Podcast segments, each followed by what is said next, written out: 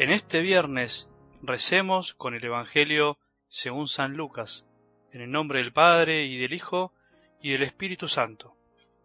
Jesús, al entrar al templo, se puso a echar a los vendedores, diciéndoles, Está escrito, mi casa será una casa de oración, pero ustedes la han convertido en una cueva de ladrones.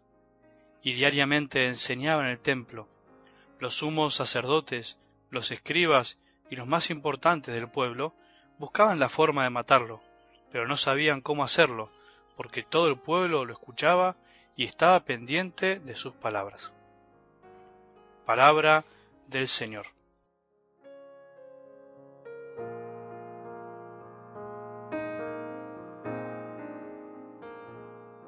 Menos mal que las palabras de Jesús no pasarán jamás, menos mal.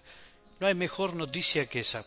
Es cierto que es lindo el cambio, que hace bien renovarse, que incluso es necesario adaptarse a que tarde o temprano muchas cosas pasen, pero al mismo tiempo también es cierto que necesitamos estabilidad en lo esencial, no se puede vivir sujetos a los vaivenes de los caprichos interiores, ni mucho menos a los vaivenes del mundo, que no le interesa ni la verdad, ni la bondad, ni la belleza en muchos casos.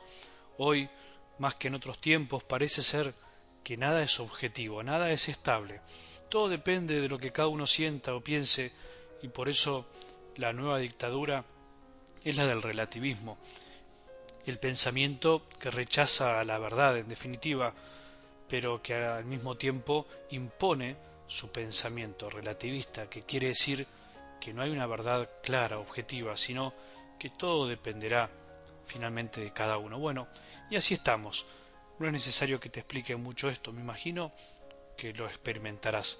Por eso es refrescante saber que para Jesús esto no es así, que hay cosas que no deben cambiar, que permanecen.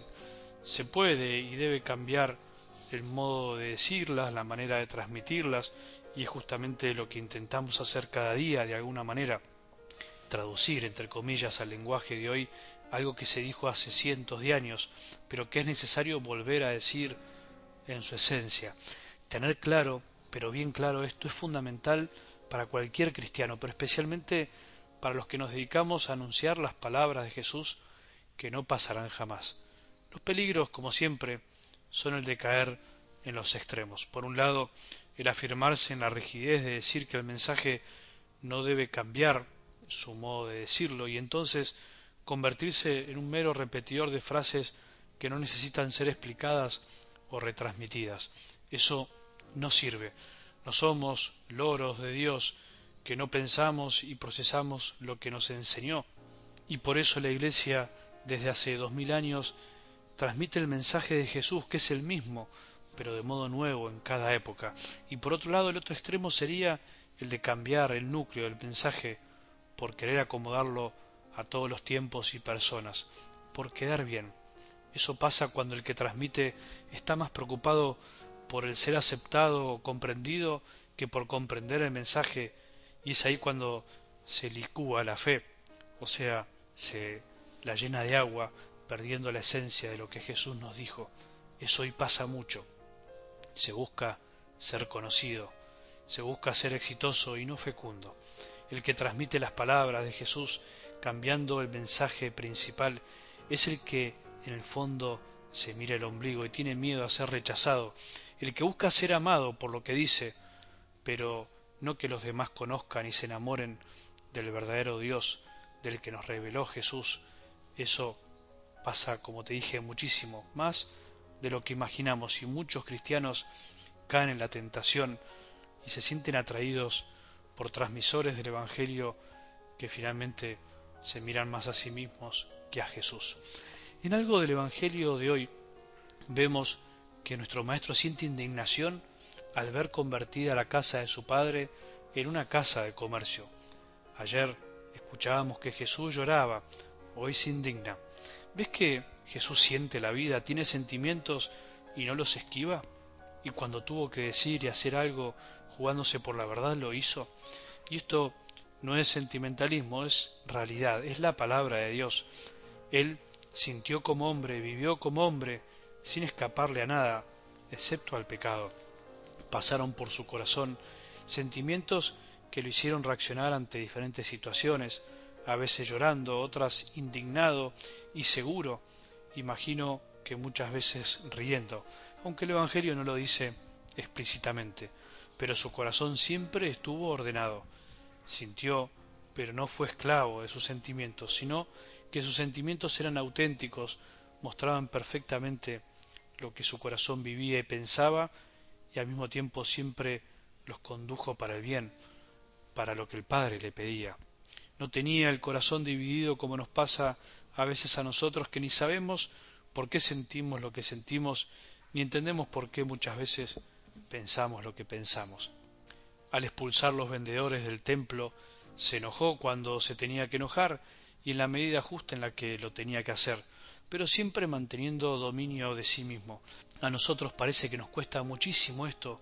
A veces nos enojamos cuando no nos tenemos que enojar, o nos enojamos demasiado para lo que realmente pasó, o bien no nos enojamos cuando nos deberíamos enojar. El sentimiento de enojo en sí mismo no es malo, no hay que tenerle miedo, hay que aprender a escuchar el corazón y a equilibrarlo. Un sacerdote amigo siempre me dice no mates un mosquito con un cañón, como diciendo no gastes demasiada energía, ira, cólera en cosas que en realidad no son para tanto. Cuánta energía y tiempo perdido en enojos sin sentido que en el fondo provienen de nuestro orgullo herido, de nuestra soberbia. Y al contrario, cuánta pasividad y pusilanimidad ante las cosas que nos deberían mover un poco el corazón. Esto lo dejo para que lo pensemos. En el fondo, realmente en el fondo, nos enoja lo que nos interesa, y nos rebala lo que no nos interesa.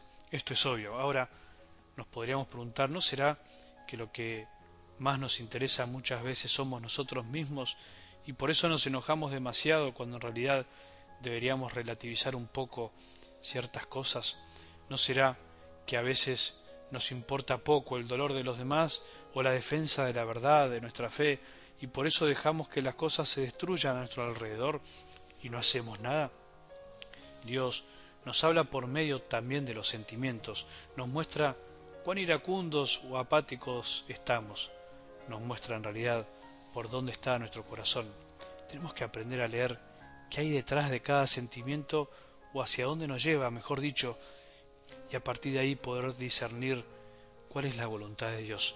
Podemos aprovechar la noche para cerrar el día pensando qué sentimos y qué hicimos con esos sentimientos. Sentir, sentiremos siempre, lo importante es saber interpretarlos, tanto para moderarlos como para despertarlos. Podríamos decir, tomando algo de la palabra de hoy, dime qué te enoja y te diré qué te importa o qué le importa a tu corazón. ¿Dónde está tu corazón? ¿Qué es lo que te indigna? Que tengamos un buen día y que la bendición de Dios, que es Padre misericordioso, Hijo y Espíritu Santo, descienda sobre nuestros corazones y permanezca para siempre.